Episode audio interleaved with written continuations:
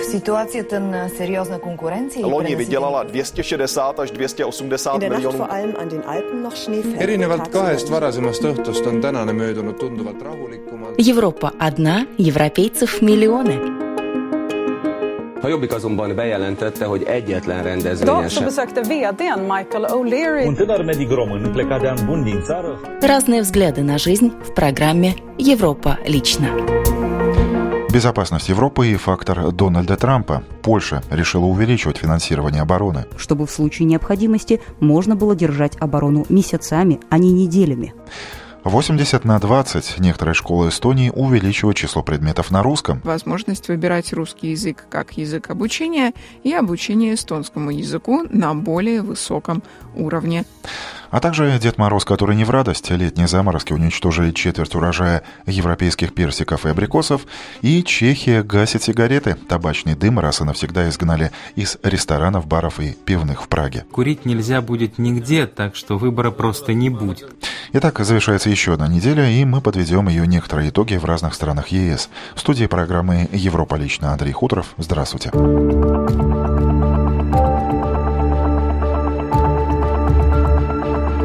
Пятая статья НАТО обязывает, независимо от того, нравится она Трампу или нет. Впрочем, на Америку надейся, а сам не плашай.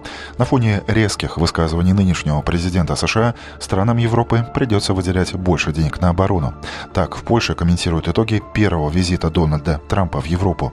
О безопасности ЕС в контексте разногласий между Вашингтоном и другими союзниками по НАТО обозреватель польского радио Андрей Еворский. Последний визит Дональда Трампа в Европу, в частности его участие в саммитах НАТО и Большой Семерки, продемонстрировал некую расхожесть взглядов между Вашингтоном и остальными союзниками. О том, как отсутствие согласия в экономических и климатических вопросах может повлиять на безопасность Старого континента, польское радио беседовал с политологом Анджеем Талагой. После саммита Большой Семерки Ангела Меркель сказала, что теперь Европа должна рассчитывать на свои силы, не надеясь на союзников. Предполагается, что речь шла о США. Это как-то повлияет на безопасность в регионе? Nie, na razie nie wpływa w ogóle, a gdyby tak dobrze wsłuchać w Пока что это никак не влияет на нашу безопасность. Ангела Меркель, по сути, говорит то же, что сейчас говорит Трамп, а ранее Обама. Европа должна сама решать свои дела, потому что США этим заниматься не в состоянии. Америка не может защищать европейцев так, как это было раньше. Эти слова, тем не менее, не означают раскола НАТО. Это политический спор. В международной политике случается, когда страны не очень нравятся друг другу. Это именно тот случай. Если же обнажить факты, пятая статья Лиссабонского договора обязывает, вне зависимости, нравится она Трампу или нет. Что касается решений, принятых на саммите НАТО в Варшаве и Ньюпорте, они остаются неизменными. США продолжает свое военное присутствие в регионе. Вопреки популярному мнению, что трансатлантические отношения охладели, НАТО продолжает изменяться, причем в лучшую сторону. Воссоздаются форматы, которые после Холодной войны были упразднены. Например, военные учения с участием структурных единиц размером больше бригады. В настоящее время маневры проходят с участием целых дивизий или даже корпусов. Проще говоря, в случае необходимости вести военные действия против России, НАТО будет готово оперировать целыми дивизиями. Значит ли это, что Польша должна больше выделять на оборону, говоря о пропорциях? Zdecydowanie tak. Polska powinna wydawać około 3-3,5% PKB na obronę. Определенно, да. Польша должна выделять на оборону не менее osiągnąć? 3-3,5% ВВП. Этот показатель зависит от того, какие цели мы перед собой ставим. В своей концепции Министерство обороны отметило, что до 2032 года Польша надеется достигнуть возможности самостоятельной обороны. Это очень благородная цель. Польша нуждается в такой самостоятельности, чтобы в случае необходимости можно было держать оборону месяцами, а не неделями. Собеседником польского радио был политолог Анджей Талага. Между тем, не ослабевает миграционное давление на южной границе Европы. Ежедневно венгерские пограничники останавливают и выдворяют до полусотни искателей легкой доли в Европейской Унии. Число попыток незаконного проникновения значительно выросло в последнее время, а между тем Будапешт и Брюссель продолжают перепалку из-за забора на границе. Журналист русских теленовостей венгерского канала М1 Алена Миронова продолжит тему. Брошенные сумки, часы, разрезанное заграждение. Вот что оставили после себя 40 мигрантов, которым в среду утром удалось проникнуть на территорию Венгрии. Но далеко они не ушли. Полицейские задержали их у пограничного города Морохолом. Поскольку миграционное давление не ослабевает, правительство не намерено менять свою миграционную политику, невзирая на попытки Брюсселя оказывать давление, заявил госсекретарь по правительственной коммуникации. Бен Сатужон отметил, главная цель по-прежнему – защита безопасности граждан Венгрии и Европы. В Брюсселе хотят демонтировать эту безопасность и заодно результаты охраны границ и венгерской миграционной политики. Этого допустить мы не можем, потому что приоритет безопасность граждан Венгрии. Правительство, которое чувствует свою ответственность, поведет себя правильно, если сохранит эту безопасность. Этим мы не можем поступиться, заявил госсекретарь. Эти кадры были сняты на сербско-хорватской границе у села Батровцы. В последнее время местные жители здесь все чаще встречаются с мигрантами. По опыту последних недель, многие мигранты, которые были возвращены из Хорватии в Сербию, пытаются снова пробраться в Западную Европу через Венгрию. Между тем, Латвия уже выполнила половину квоты на прием беженцев из лагерей Италии и Греции, и санкции нам не грозят. Во всяком случае, так ранее заявило Министерство внутренних дел Латвии.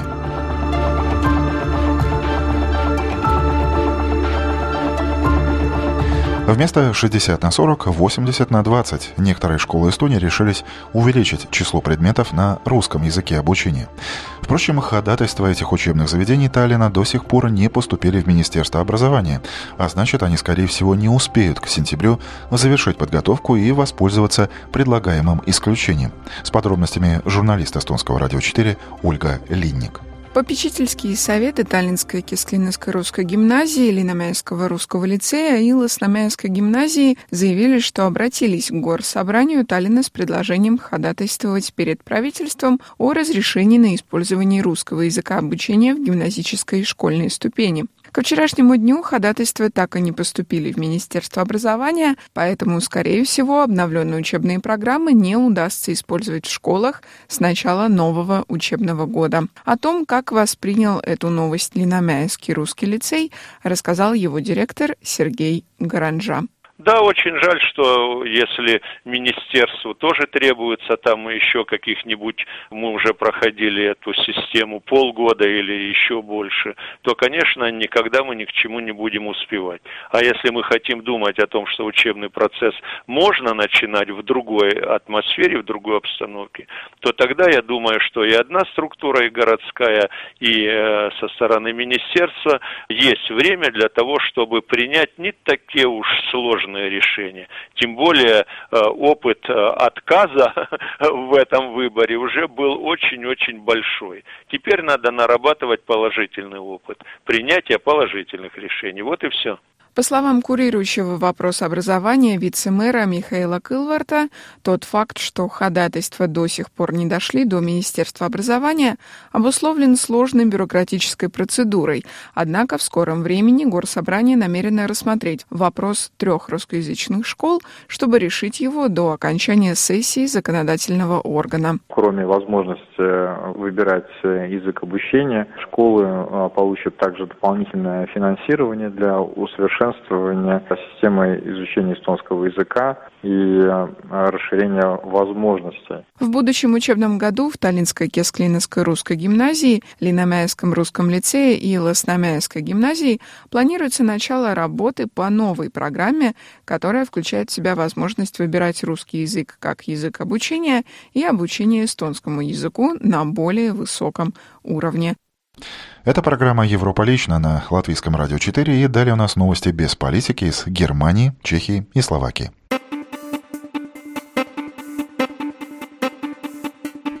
Берлине полным ходом идет коммерциализация городского пространства. В город, один из самых бедных в Германии, потекли большие деньги. Столица Германии бьет собственные расходы по ценам за квадратный метр и по числу туристов. Коренные берлинцы настороженно относятся к таким изменениям и опасаются, что Берлин потеряет свой, хоть скромный, но неповторимый шик. Своими наблюдениями делится корреспондент Deutsche Welle Владимир Есипов. Это, на первый взгляд, ничем не примечательная улица проставилась уже не только на весь Берлин, но и далеко за его пределами. Потсдамерштрассе – пример удачной коммерциализации городского пространства, когда новые магазины, галереи и дорогие рестораны не вытесняют из квартала уже давно существующие здесь более простые лавки и бары, а живут рядом с ними. Для Берлина это больная тема. Жители не самого богатого города Германии болезненно воспринимают приход в город больших денег. Одной из первых открыла здесь свой магазин дизайнер британского происхождения Фиона Беннет. Она говорит, что центральная часть Берлина растеряла свой былой шарм. Там мне перестало нравиться окружение. Мои клиенты не хотели туда ездить, не могли найти парковку. В центре стало слишком много народу. В общем, вся ситуация поменялась не в лучшую сторону. Да и я ощущала какой-то дискомфорт. Мне в центре больше не нравилось. Это становилось похоже на Диснейленд. Все было слишком искусственно, неаутентично. В поисках места под свое ателье и магазин она наткнулась на Потсдамерштрассе недалеко от центра западного Берлина. Улица понравилась ей своим интернациональным характером и доброжелательным отношением соседей. Пример такого подхода – Оливер Мане, владелец двух ресторанов. Он приехал в Берлин несколько лет назад из Гамбурга. Ему нравится, что на улице новые проекты мирно уживаются со старыми – но улица меняется. Шикарно, дорого, более изысканно. Но до тех пор, пока сохраняется эта смесь, пока традиционные магазины имеют шанс на выживание, пока не происходит радикальная смена собственности, для меня это приемлемо. Гости этого ресторана, люди искусства, клерки. В последнее время сюда приходит все больше туристов. После статьи в «Нью-Йорк Таймс» улица прославилась даже в Америке но в некоторых районах Берлина сильны левые настроения, царит отторжение прогресса в целом и капитализма в частности. Оливер Мана говорит, что его машину портят как минимум раз в неделю. Царапают, прокалывают шины, бьют стекла. Оливер Мане объясняет рост антикапиталистических настроений страхом людей потерять свои квартиры. С ростом доходов в кварталах растут и ставки на аренду, и в результате многие не в состоянии позволить себе жилье и вынуждены переселяться дальше от центра. Берлин на сегодняшний день считается одним из самых бедных городов Германии. Это произошло. Сигареты полностью изгнали из ресторанов, баров и даже пивных в Чехии, где всегда можно было хоть топор вешать. Правда, сейчас солнечная погода позволяет затянуться сигаретой по другую сторону двери питейного заведения на улице или в закрытом внутреннем дворике паба. Как привыкают к новой реальности завзятые курильщики и рестораторы в сюжете корреспондента «Радио Прага» Катерины Айспурвит. Не боятся ли в ресторанах и барах снижения числа посетителей? С этим вопросом в последний момент перед днем X мы обратились к Якубу Донату, официанту и менеджеру фирменного пивного ресторана «Бернард». Asi neklesne, protože se nebude kouřit nikde, takže asi mít na výběr. Думаю, количество посетителей не уменьшится, ведь курить нельзя будет нигде, так что выбора просто не будет. Однако все это не слишком приятно, ведь у нас существуют отдельные залы для курящих и некурящих, и это есть во многих ресторанах, так что я не понимаю, почему сигареты нужно полностью запрещать. К тому же люди станут выходить на улицу, где в результате будет замусорено и шумно. С моей точки зрения, все это не имеет смысла. Считает Якуб Донат, уверенный, что если бы этот вопрос был вынесен на референдум, то чешский народ проголосовал бы против антитабачного закона, в котором он видит определенный диктат Брюсселя. Как удар государства по частному бизнесу воспринимают этот закон многие граждане страны. Это засах до подниканий. Это вторжение в бизнес, и мне это совсем не нравится. Этот закон плохо сделан. Считает клиент пражского ресторана Уданду. При этом сторонники нового закона есть даже в рядах курильщиков, которые делятся впечатлениями от первого дня запрета на курение внутри заведений общественного питания. No, no tak já jsem pro jako těmhle zákazům, protože jako... Я за запрет, потому что курить нехорошо по отношению к детям и некурящим. Однако теперь перед входом на тротуарах стоят группы курящих, которые мешают прохожим, вынужденным их обходить. Зачастую они не слишком трезвые, возникают конфликты, и все это мешает прохожим, например, пожилым людям. třeba důchodcům считает посетительница пражского ресторана «Под сметанкой». Причем не все в ресторанном бизнесе разделяют негативную точку зрения на закон, считая, что нововведение вполне отвечает духу времени. И еще одна тема – смартфон на страже растений. Польские биотехнологи готовятся к революции в аграрном секторе. В Варшаве разработан прибор, который позволит фермерам заметить заболевания растений на самой начальной стадии и предупредить их. О стартапе, который наверняка захотят испытать и у нас в Латвии, рассказывает сотрудник Радио Польша Ирина Кудрявцева. Nex Bio – так называется фирма, основанная в 2015 году ученым-биотехнологом из Люблина.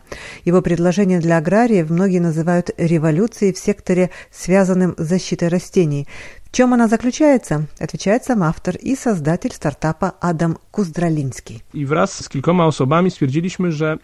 Вместе с несколькими коллегами мы решили, что пришло время начать использовать в области защиты растений биотехнологии, а именно технику ДНК. Дело в том, что причиной болезни растений являются микроорганизмы, которые появляются на них. Правда, пока эта болезнь разовьется, проходит какое-то время, так как и у людей. У растений этот период составляет месяц, два, иногда три месяца. Какую роль здесь играют техники ДНК? Благодаря применению техники ДНК мы можем обнаружить присутствие микроорганизмов на растении и сделать вывод, что на данном участке земли и поле есть угроза определенной болезни. Эта информация попадает к аграрию, владельцу поля. Он уже может планировать, я бы сказал, умную защиту растений. Что представляет собой прибор, который вы разработали, который служит для выявления микроорганизмов болезней на растениях? Появилось много его названий. Для меня самое забавное название – это смартфон для аграриев. На самом деле это мобильная генетическая лаборатория размером с небольшую коробочку, хотя я предпочитаю говорить размером со смартфон. Итак, это мобильное устройство, которое может делать экстракцию и очистку ДНК, реплицировать, то есть удваивать молекулы ДНК, а потом производить их детекцию, то есть образовывать дополнительные копии. В случае присутствия того или иного микроорганизма организма на данном участке поля, прибор дает сигнал угрозы. Мы также хотим, чтобы это устройство еще как бы подсказывало список активных субстанций для защиты растений, которые можно применить или даже биологическую защиту. А я добавлю, что в этом конкурсе в 2016 году участвовало 5000 фирм из 30 стран мира. После нескольких этапов отбора в финал вышли 7 проектов. Выиграла конкурс фирма NextBio, которую основал ученый из Люблина Адам Куздралинский, который который был гостем польского радио. Ну а пока темой номер один для европейских фермеров остаются неожиданные июньские заморозки. Резкое понижение температуры погубили четверть урожая персиков и абрикосов в Чехии. В Польше осенью не досчитается яблок. Аграрии сетуют, но говорят, что, несмотря на потери, фрукты не подорожают. Европа большая, и продукцию поляков заменит, скажем, плоды из Испании. И на этом я завершу сегодняшний выпуск радиожурнала «Европа лично». В нем прозвучали сюжеты коллег с радио Прага, Deutsche Welle, Международного польского радио, венгерского телеканала М1 и эстонского радио 4. Четверть часа на Домской площади провел Андрей Хуторов. Желаю вам доброго дня.